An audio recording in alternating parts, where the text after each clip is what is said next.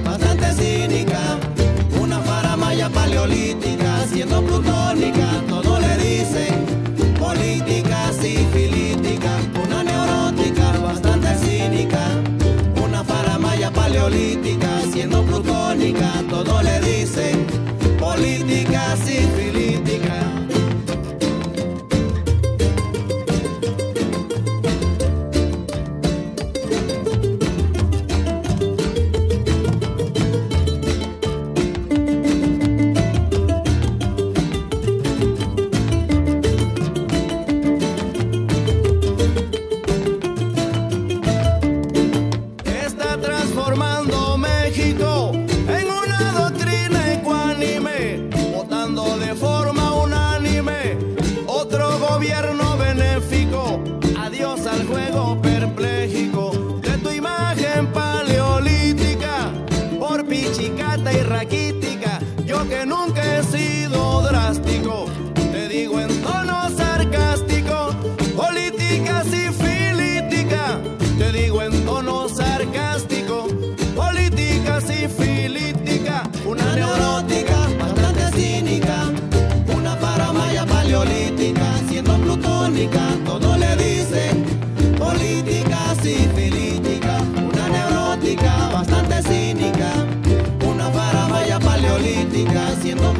música todo le dice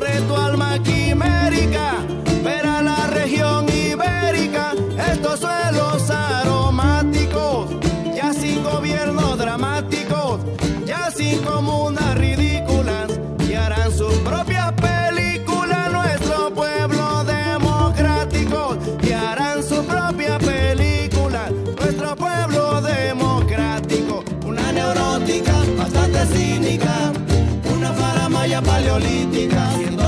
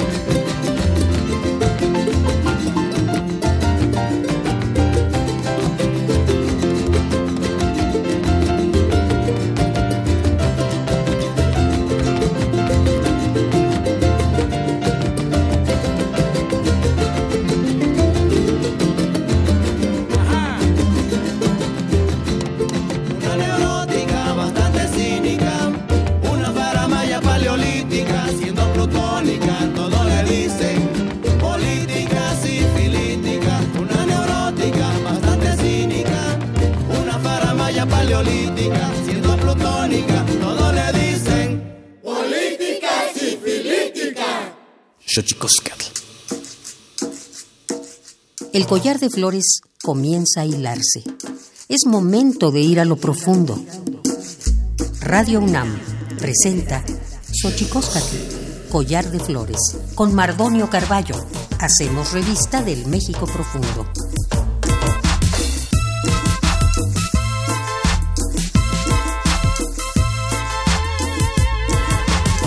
Keristo kenta tamen wan naname kuali yanku chispia na no pa. Hola, ¿cómo están? Que tenga un gran año, es mi deseo en este Xochicosca, el collar de flores, en este programa que hemos amado muchísimo hacer con ustedes. Vamos, vamos pues a eso que dice, que nos recuerda que lo hemos hecho bien, a veces, pero la mayoría de las veces muy mal. Vamos a Tonalamatl. Xochicoscatl. Tonalamatl o la ignota efeméride.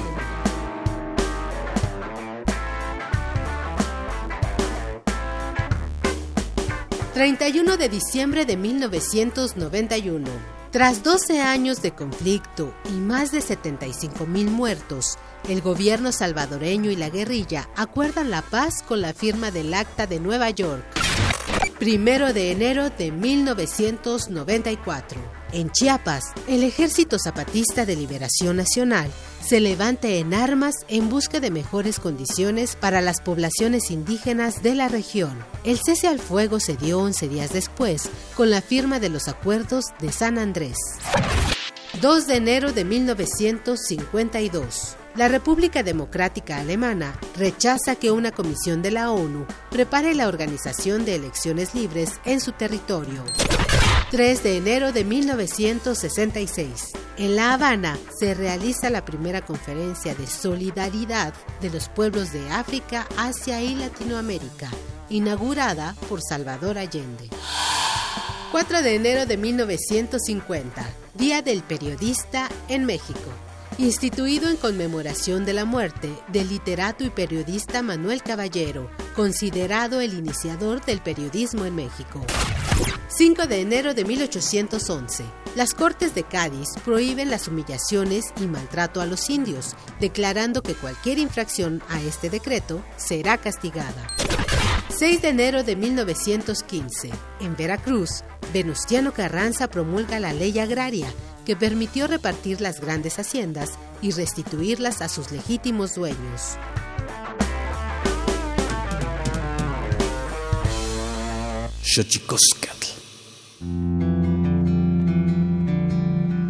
La Comisión Nacional de los Derechos Humanos presenta Sanili o la conversa.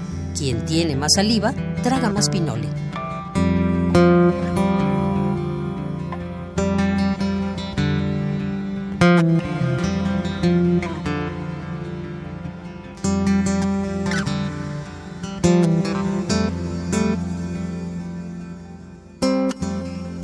Llega el fin de año. Aquí estamos, 31 de diciembre de 2018, último día eh, del año. Nosotros queremos seguir haciendo esta recopilación, este ir a la memoria. Por fortuna, los instrumentos que tenemos son eh, importantes porque podemos grabarlos.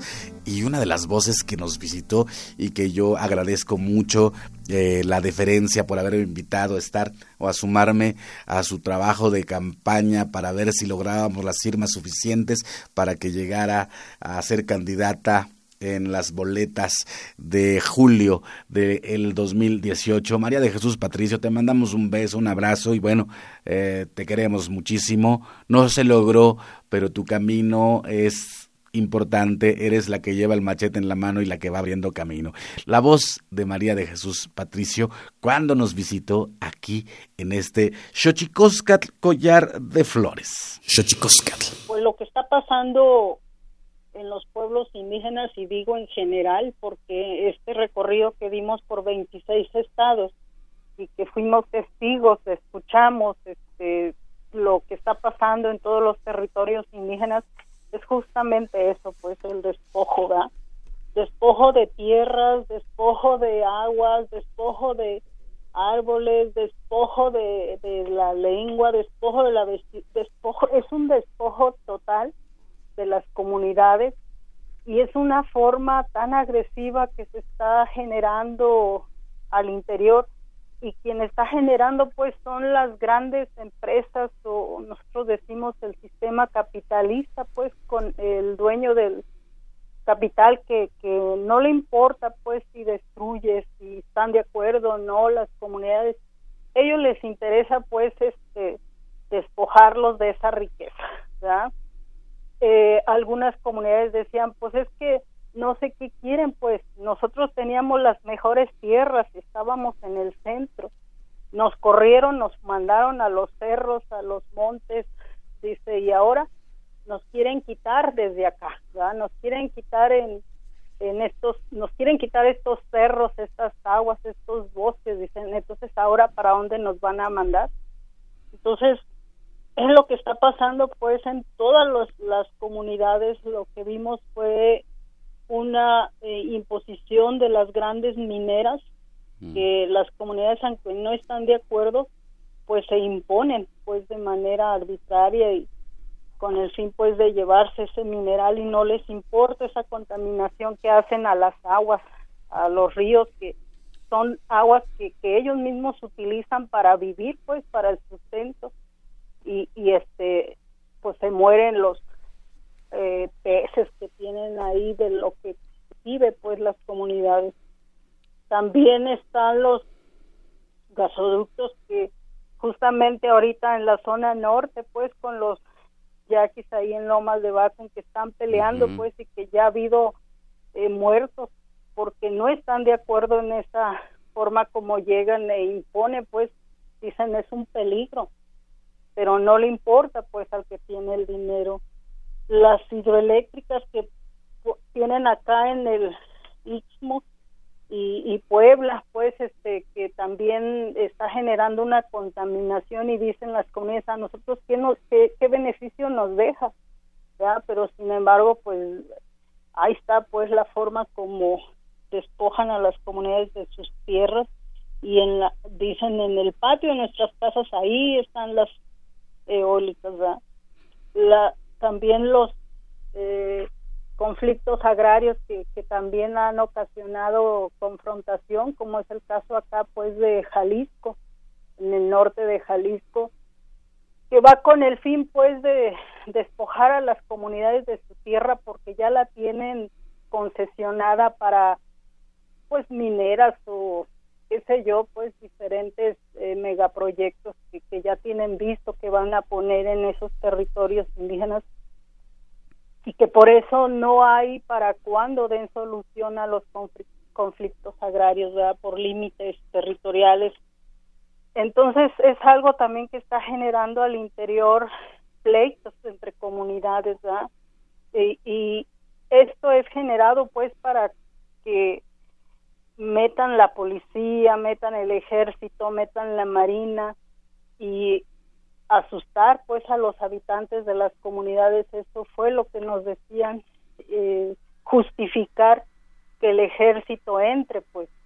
Entonces por eso eh, este despojo se está asegurando de tal forma que hasta están modificando las leyes están reformándolas para beneficiar al capital pues y perjudicar a las comunidades entonces por eso lo que se vio en este recorrido, que lo que viene viene más difícil, es una tormenta que viene y que solamente a través de la organización es como se va a resistir ante esto. Entonces, una forma clara son las comunidades de Oaxaca, este, que se están organizando porque no están de acuerdo en que les vayan a poner una hidroeléctrica, como ahí con los eh, chinantecos, pues. O donde también se organizaron ahí en Oaxaca eh, con los chontales, que, que solamente organizados lograron este, impedir que se pusiera una eh, mina, pues, pero ya tienen el territorio concesionado y después de las elecciones es cuando se va a llevar a cabo eh, eh, todo lo que ya tienen planeado. Por eso eh, nuestro llamado siempre fue en este recorrido, porque no solamente es escuchar y ver los dolores, sino también cómo se están organizando y, y la necesidad de darnos la mano entre todos, porque solamente así se va a poder salir adelante pues y defender nuestro territorio porque pues sí se lo quieren hacer eh, vender sobre todo al extranjero los que tienen el dinero. Y como dicen los miembros de las comunidades no les importamos nosotros. A nosotros nos van a hacer a un lado y lo están haciendo porque están metiendo miedo temor con esto del crimen organizado pues que va de la mano para poder eh, favorecer al gran capital pues entonces sí es algo que vimos eh, en todo el territorio en todas las comunidades que fuimos visitando y que pues se manifiesta de diferentes formas dependiendo de los lugares hay lugares que están más organizados y por eso ha habido más represión. Hay lugares que, que ellos mismos dicen, pues nos han metido tanto miedo que, que nos han aislado. Entonces, son formas pues que van usando y que y que es con el fin pues de acabar con este territorio, con estas aguas, con estos bosques, con todo pues lo que da vida a las comunidades, lo que mantiene pues este estas comunidades que han estado por más de 500 años y que ahorita está muy acelerado ese despojo, pues quieren acabar a estas comunidades, este, se ha acelerado esto. Marichuy, qué, qué cosa, qué evento el de Marichuy, la verdad sí puso, eh, puso ahí en la palestra de la discusión pública eh, cosas importantes, el asunto de las mujeres, el asunto del trabajo de las mujeres eh, en las organizaciones indígenas, la irrupción indígena en las boletas electorales, sí o no, nuestro racismo, que mire, me ha sorprendido muchísimo, bueno, no me ha sorprendido, creo que hay que trabajar mucho en contra de este cáncer social. Y bueno, María de Jesús Patricio eh, nos puso ahí sobre la palestra de la discusión pública el asunto de ser mujer, ser indígena y ser eh, organizada o ser parte de una organización e ir al frente de un intento histórico en el cual eh, una mujer indígena representaba a los pueblos indígenas organizados en su cruzada por aparecer en las boletas electorales eh, de las elecciones pasadas. Bueno, no se logró, pero como yo digo, Marichu iba al frente y, mandamos un saludo a ella y a los Vega. Fíjese, los Vega son jarocho que nos acompañaron aquí eh, también en este estudio, en este intento de aderezar charlas eh, con música. También estuvieron aquí los Vega. Les mandamos un abrazo, los fabulosos Vega, que celebraron también varios años de ser un, un emblema dentro del son jarocho en el Teatro de la Ciudad. Así que, ¿por qué no recordamos a los Vega son jarocho?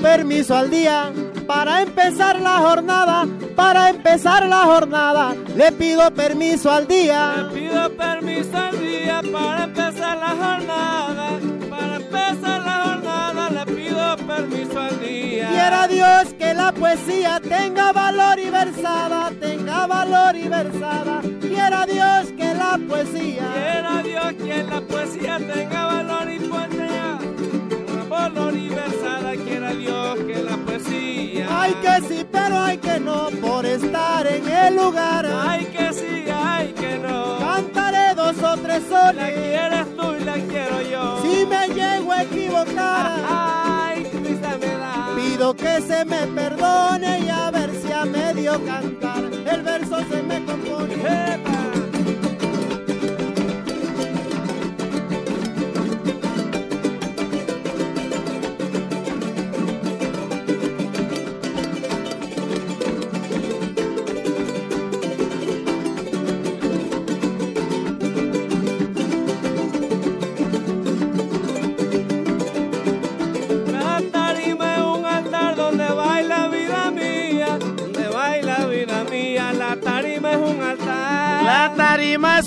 Donde reina vida mía, donde reina vida mía. La tarima es un altar. Cuando sales a bailar llenas mi alma de alegría. Si me llegaras a amar, dime tú qué faltaría. Cuando sales a bailar llenas mi alma de alegría, llenas mi alma de alegría. Cuando sales a bailar. Ay, que sí, que sí, que no cantar me manda señor. Ay, que sí, que a mí también. Quiere cantar si no sé. Bonita flor que te la dio. Vengo rendido de amor. Si fuera rosa cortara yo. Pero si le cantaré, pero si le cantaré versos que no son de autores.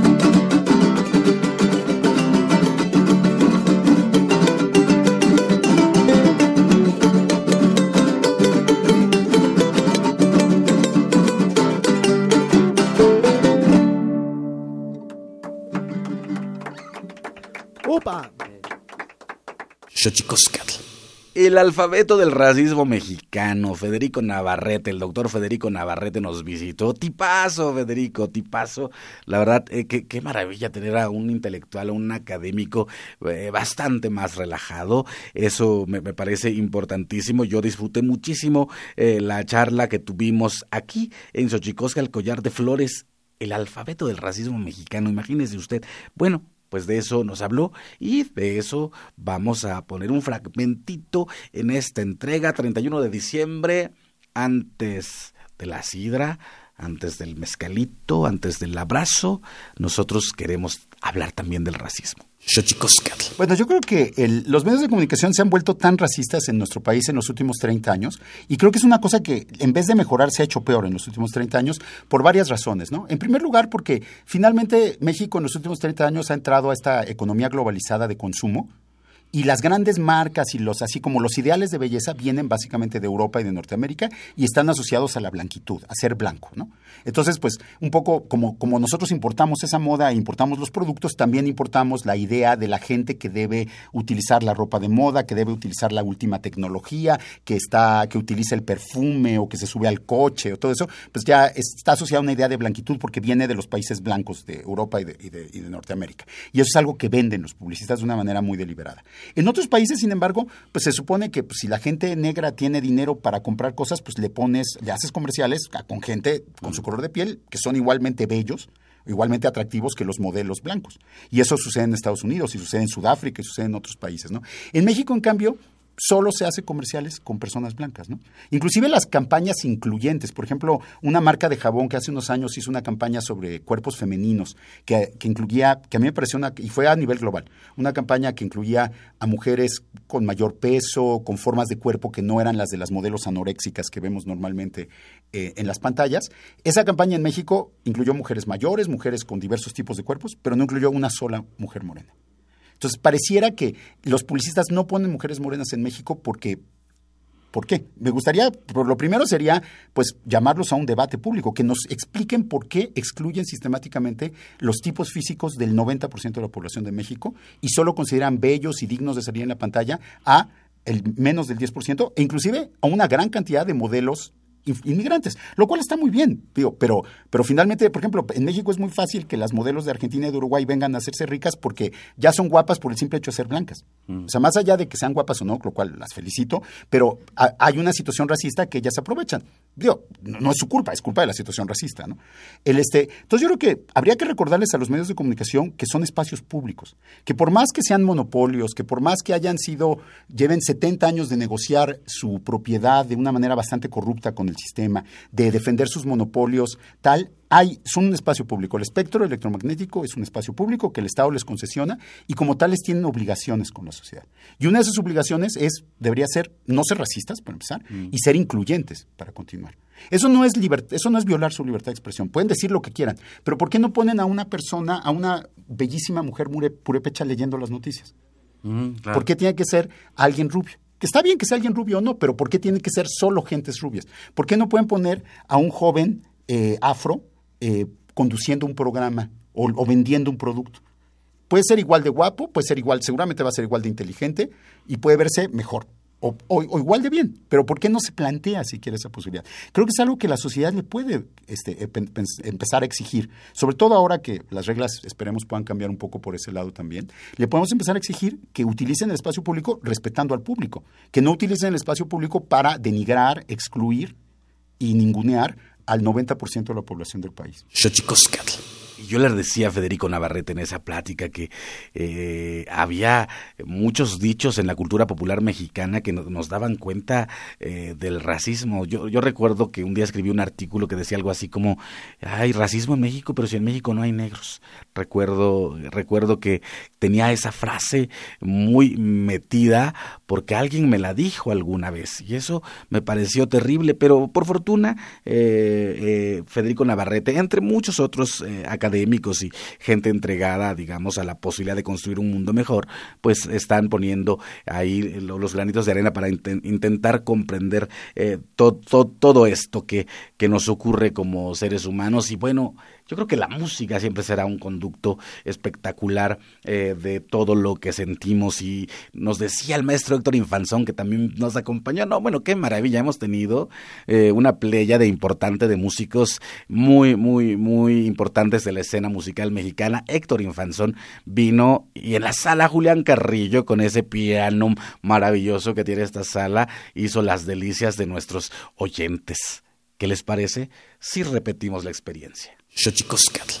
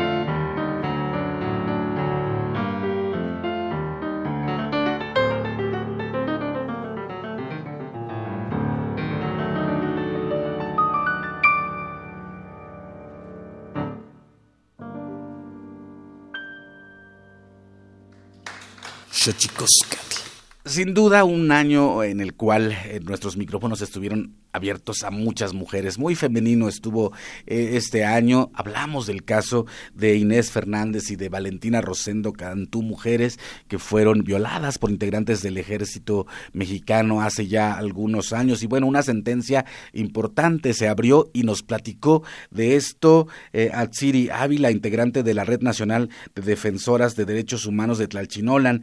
Y bueno, ella nos habló de este caso emblemático donde eh, dos, dos, dos soldados, si no mal recuerdo, son eh, juzgados por primera vez por instancias civiles y no militares. Eso fue de lo que nos platicó Atsiri y también, bueno, del caso eh, de las amenazas constantes a las y los defensores de derechos humanos. Guerrero emite esta sentencia en la que dice que reconoce y eh, se va a juzgar, emite la sentencia por 19 años, 5 meses y un día de prisión para los dos militares que violaron eh, sexualmente y torturaron a Valentina Rosendo Cantú.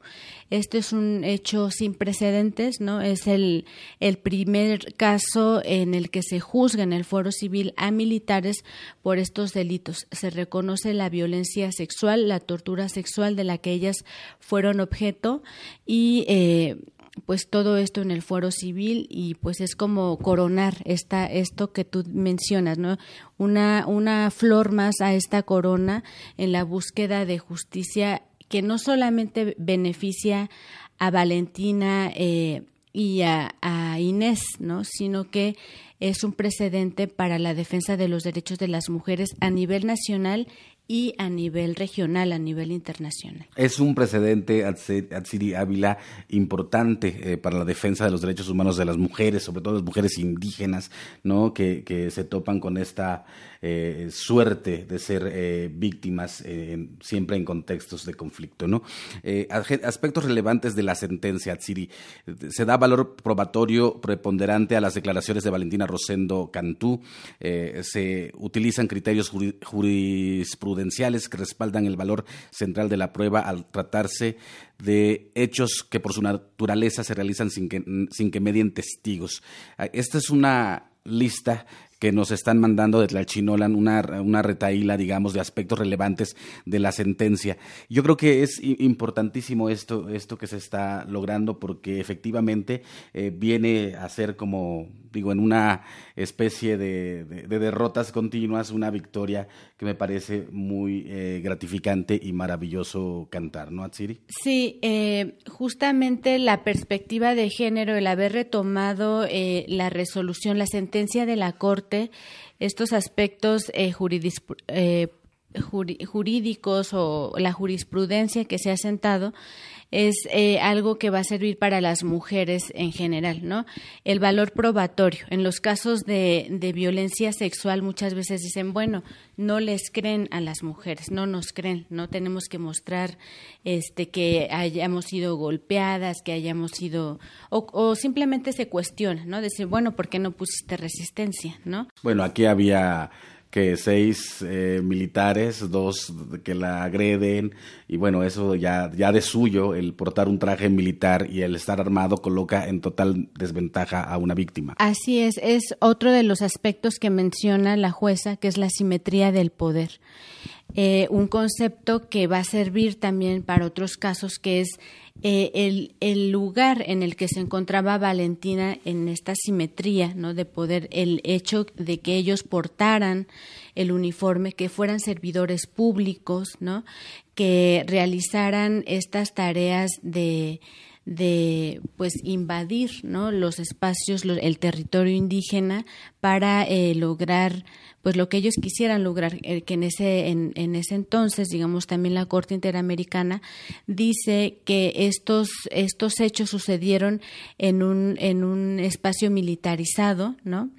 nos refleja cómo la militarización eh, existe desde ese entonces, ¿no? Como eh, los militares realizan tareas de seguridad pública, pero también la represión contra los pueblos indígenas, ¿no? Contra los pueblos organizados, porque justamente tanto Inés, Valentina, eh, estaban trabajando a favor de sus pueblos, de sus comunidades, ¿no? En defensa de los derechos, en defensa del territorio, procesos organizativos, y esto es lo que de alguna manera se buscaba desarticular, ¿no?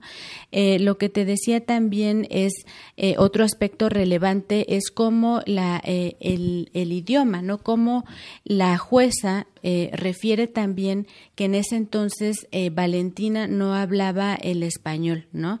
Que ella hablaba su lengua, porque un argumento de, de de la defensa de los, de los militares era que había inconsistencias en el testimonio, ¿no? Entonces la jueza lo que dice es pues efectivamente hay que reconocer que el idioma, la lengua materna de Valentina es el MEPA y por lo tanto puede haber ahí algunas cuestiones eh, que no le hayan permitido poder expresar quizá lo que ella quería como quería, ¿no? Porque no estaba hablando en su lengua materna, sino que estaba hablando en español, un lenguaje que ella apenas estaba este, aprendiendo y que justamente es parte del empoderamiento que ella ha tenido en este proceso de los 16 años.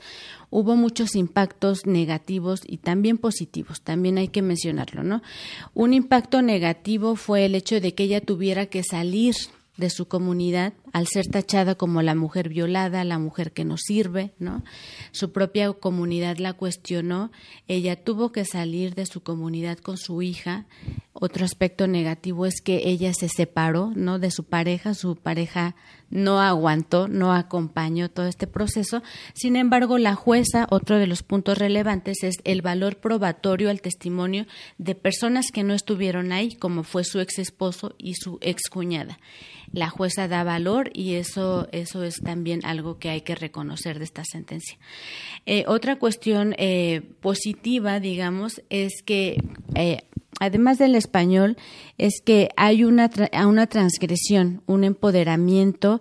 Eh, Valentina, como en muchos casos que hemos visto, pasa de ser una víctima a una defensora de los derechos humanos.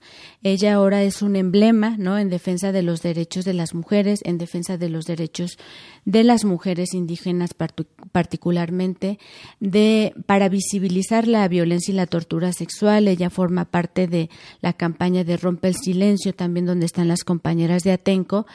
Quizá ella no lo dimensiona como, como tal, ¿no? Como lo vemos nosotras desde fuera, pero ella lo que dice eh, y lo que ha dicho en, en, esto luego de conocer la sentencia es aquí estoy, no están solas, cuenten conmigo, si yo pude, ustedes también.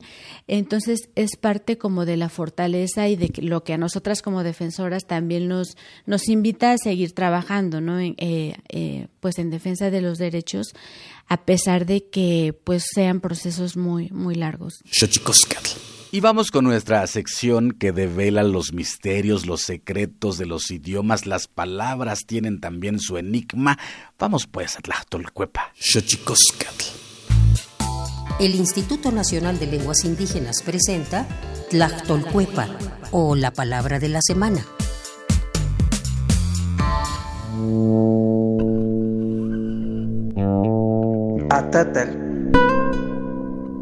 Esta es una expresión de origen Tenec que se utiliza solamente por los hombres para referirse a sus hermanos. Es un término usado únicamente por varones para referirse a sus hermanos hombres. Es un sustantivo. Proviene de la familia lingüística maya o mayense y pertenece a la agrupación lingüística huasteca. De acuerdo con el Catálogo de Lenguas Indígenas Nacionales, redactado en 2008, la lengua Tenec o Huasteca se habla en los estados de San Luis Potosí y Veracruz. Tiene tres variantes lingüísticas, Huasteco del Occidente, Huasteco del Centro y Huasteco del Oriente, y cuenta con 173.765 hablantes mayores de tres años.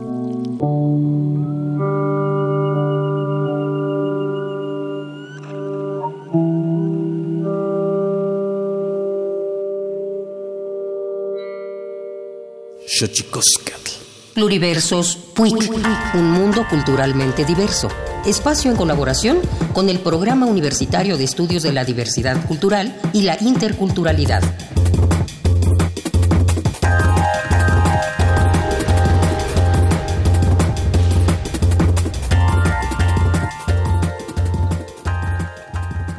Un dato crucial dentro de la tradición de lectoescritura en lenguas indígenas es que el náhuatl preservó su estatus de hegemonía aún después de finalizada la conquista.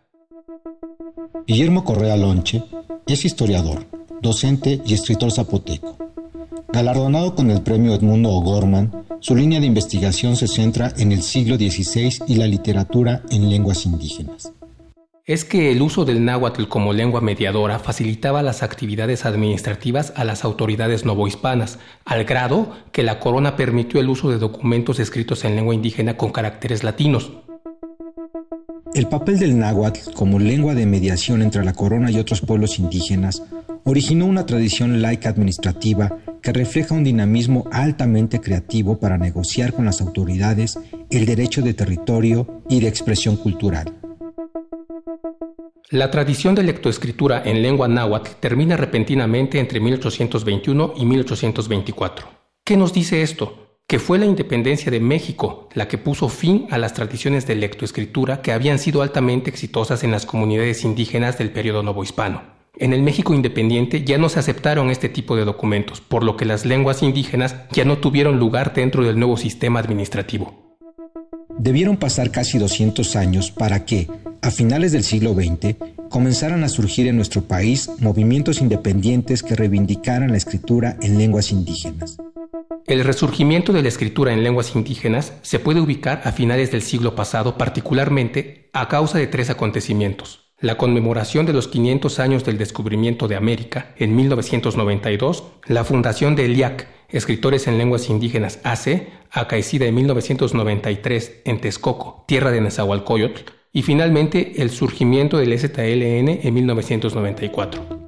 En un país marcado por la pérdida paulatina de las lenguas indígenas, la lectoescritura es uno de los derechos fundamentales de las comunidades lingüísticas y el Estado mexicano no debe olvidar que está obligado a impulsar acciones para cumplir este precepto.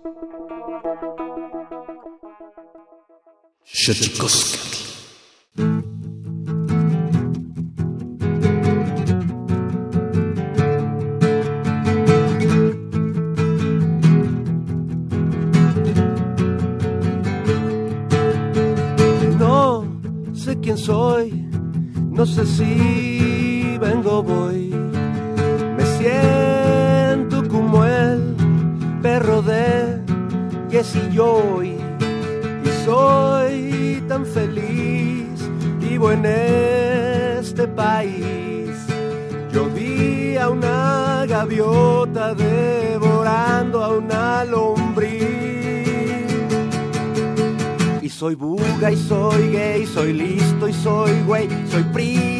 soy pan, una mielita, soy águila y chiva, abajo y arriba, soy lágrima y risa, azteca y televisa.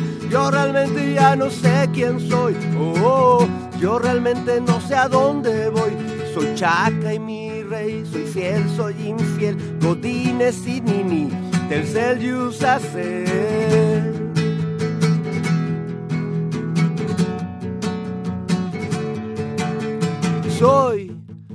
No lo puedo evitar.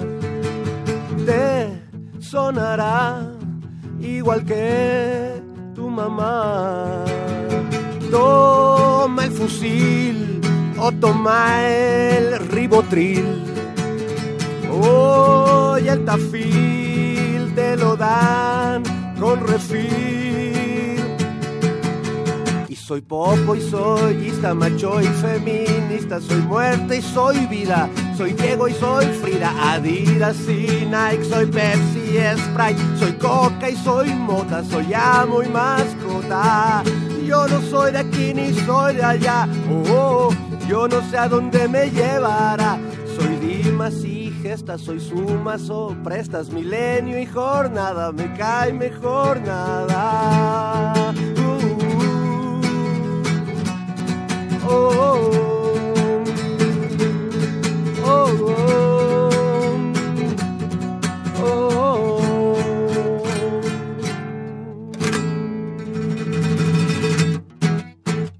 Gracias. Yo digo que es uno de mis juglares favoritos, Fernando Rivera Calderón. Vino también, nos acompañó con su guitarra y esta pieza, No sé quién soy, donde en realidad da cuenta de ser casi todos, lo cual es maravilloso porque eh, uno siempre habla de la empatía o de los procesos empáticos, pero eh, es, es importante y me parece que la forma gozosa en que lo hace nuestro querido y admirado Fernando Rivera Calderón es, es muy, muy hermosa forma de ponerse en los zapatos a pesar de la negación. No sé quién soy, canta él y bueno, aquí hemos estado muy muy platicadores con muchas personas. Humberto Acabal, un poeta guatemalteco maya quiché que nos acompañó, vino al Festival Las Lenguas de América eh, del 2018 a México, entre otras cosas. Ahora ha estado muy, eh, muy visitador de nuestro país, Humberto Acabal. Lo tuvimos aquí en Xochicoscat. Qué maravilla el maestro Humberto Ascabal. Vamos a hacer un poco de memoria con él. Dice, él tiene un poema que para, para parafrasearé, dice, a veces camino hacia atrás, es mi modo de recordar. Si caminara siempre hacia adelante, te podría contar cómo es el olvido. Ese es uno de los poemas que a mí me parece fascinante. Humberto. Xochicoscat. Yo siempre digo que en México algo hemos hecho bien porque aún existen vivas 68 lenguas indígenas. No, eso es impresionante. A pesar de todo, ¿eh? No, exactamente, exactamente. Eso es impresionante porque esas lenguas de comunicación que fueron negadas a lo largo de 500 años, de pronto, más recientemente, entre estos, pues el programa del que se acaba de hablar Juan Mario, eh, que entre paréntesis, o no sé, o por encima de esto, yo quiero reconocer esta labor de Carlos Montemayor, que fue visionario en ese sentido, de darles relieve. Y cada vez estamos más presentes. Una muestra es lo que estamos eh, haciendo esta mañana contigo, que intercalamos nuestra lengua independientemente, sin ningún problema, somos dueños de ella y eso ha permitido la dignificación de nuestras culturas, de nuestros pueblos, la dignificación de esa sangre que heredamos de nuestros antepasados, que eh, solo la imaginación puede ayudarnos a mm, poder ver allá en la lejanía lo triste, duro y difícil que ha de haber sido para ellos cuando fue, les fue impuesta otra lengua, otra creencia, eh, y ni, ni, siquiera a través de una enseñanza, sino que a través de una imposición, a través de métodos bastante inhumanos. Y no obstante eso, aquí estamos. Y no obstante eso, y no hace tanto. No, es que depende en el contexto que lo veamos, porque 500 años puede parecer mucho, sin embargo, eh, comparado con la evolución de la humanidad, es relativamente corto tiempo. Y eso se ve reflejado eh, sin duda en el uso de las lenguas donde muchas se han refugiado o han tenido que irse a refugiar a la casa, al interior de la casa. Se ha evitado el uso social de las lenguas indígenas por este cáncer humano que es la discriminación y que bueno, Yasnaya Aguilar dice una frase que me encanta, dice que, uno puede tener múltiples razones para aprender una lengua, pero solo una para olvidarla. y es la discriminación. Claro. Que maravillosamente el trabajo poético yo veo en México espacios que se van ganando en la poesía, desde los medios de comunicación ha habido un repunte, eh, me parece, un, un, halo, me parece dignificador y dignificante de los propios pueblos, porque esa es una de las cosas que me parece que, es importante eh, subrayar, ¿no? Todo en contra y aquí estamos. Y no solo eso, abriendo espacios nuevos. Fundamental, claro, exactamente, apropiándonos muy lentamente, pero sí estamos apropiándonos de, de, de, varios espacios y lo estamos haciendo con, me gusta esta palabra, insistir con ella, con la dignidad que heredamos y que seguimos manteniendo. ¿Por qué, ¿Por qué de repente cuesta mucho trabajo, Humberto? O sea, tú que, bueno, has, trabajado el Popol Vuh, eh, etcétera, eh, eh, eres, eres un hombre, un poeta importante, un hombre sabio, me atrevería a decir.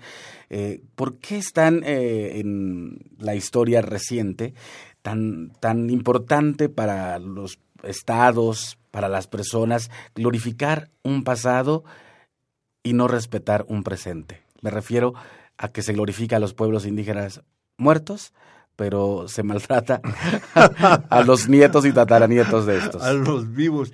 E, esa es una parte, digamos, de la política mal entendida, porque una política en el amplio sentido de la palabra es inclusiva, ¿no? no, no, no, no tiene que haber discriminación de ninguna clase. Esta es esto es un problema de esa política despedazada en la que únicamente los que manejan este tipo de cosas a través del poder eh, ven hasta donde termina su nariz y no son capaces de ver después de su nariz qué es lo que hay. Así que el hecho de nuestra presencia, y una presencia a través de diversas maneras, porque en este caso estamos hablando de la poesía, pero hombre, el trabajo de nuestros artesanos es otra manifestación, es otro grito a través de los colores de una presencia bastante fuerte nuestras comidas, realmente son muy, muy, muy particulares nuestros sabores. No hables de eso, que no he desayunado. y por lo que infiero, tú tampoco. No, no, pero eh, esto es una muestra de cuánta, de las diversas maneras de resistencia que, que mantenemos. Y, y ahí está, es comienza a dar sus frutos, porque los políticos los viejos, afortunadamente, muchos ya se murieron y los que ya y los que ya envejecieron, pues ya no tienen aliento. Bueno, muchos se murieron sin pagar eh, responsabilidades. Bueno, en todo caso, eh, en el inframundo habrá también alguna otra justicia. Pero a lo que me refiero es de que se está viendo obligada la política nueva a darse cuenta que nuestros pueblos, nuestra presencia no ha sido en vano. Y otro, que esto es fundamental, somos, quieran o no, el rostro más importante ante el mundo. ¿Con qué se presentan estos países? ¿Eh? es a través de nosotros. Desgraciadamente la folclorización es lo que también ese es otro daño, ¿no? Y eso es nuestro trabajo, quitar eso. Porque realmente para qué queremos que nos represente el folclore si estamos nosotros. Y que uno de sus propósitos de año nuevo sea quizá despegarse un poco de las pantallas de su computadora, es decir, del Facebook, por si no, por si no lo entendió, todo el año le estuvimos diciendo que más libros al rostro es mejor, o lo que es lo mismo, más amuch, menos face. Más libros al rostro, o lo que es lo mismo, más Amoch, menos Face. Espacio en colaboración con el Instituto Nacional de Antropología e Historia.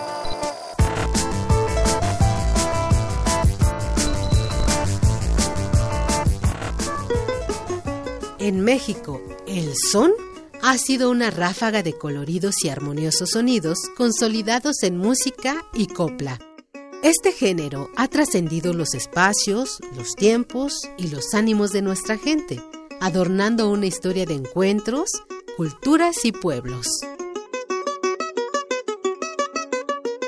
Desde sus inicios, la tradición musical del son ha estado ligada a las poblaciones campesinas.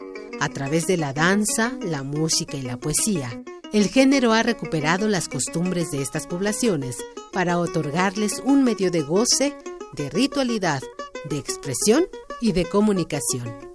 Existen algunas regiones donde el son ya no juega un papel importante en la conformación del contexto social y se conserva como un símbolo de identidad y memoria que nos recuerda nuestra historia y cultura compartida y al cual recurrimos para festejar momentos de alegría.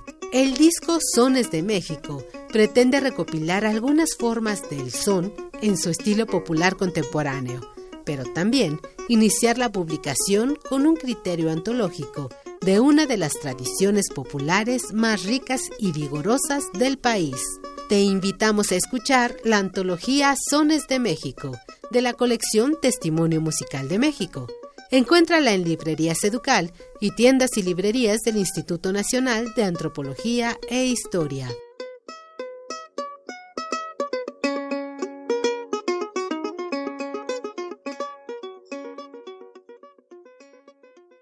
Xochicoscatl.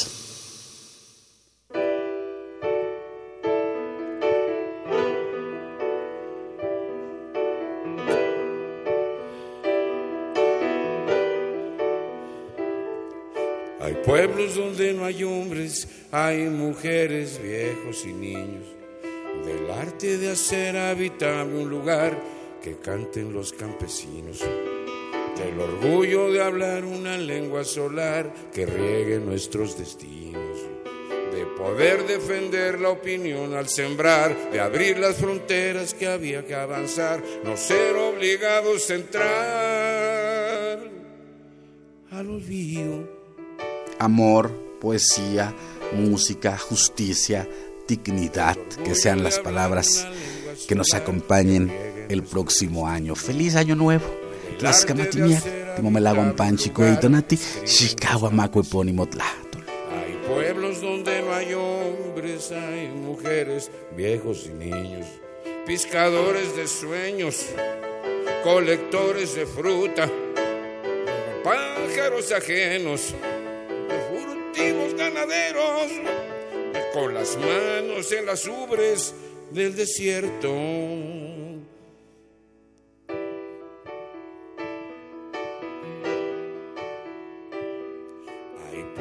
Donde no hay hombres, hay mujeres, viejos y niños. Hay pueblos donde no hay... Esto fue Xochicóscatl, Collar de Flores, con Mardonio Carballo. Hacemos revista del México Profundo. Una producción de Radio UNAM. Experiencia sonora.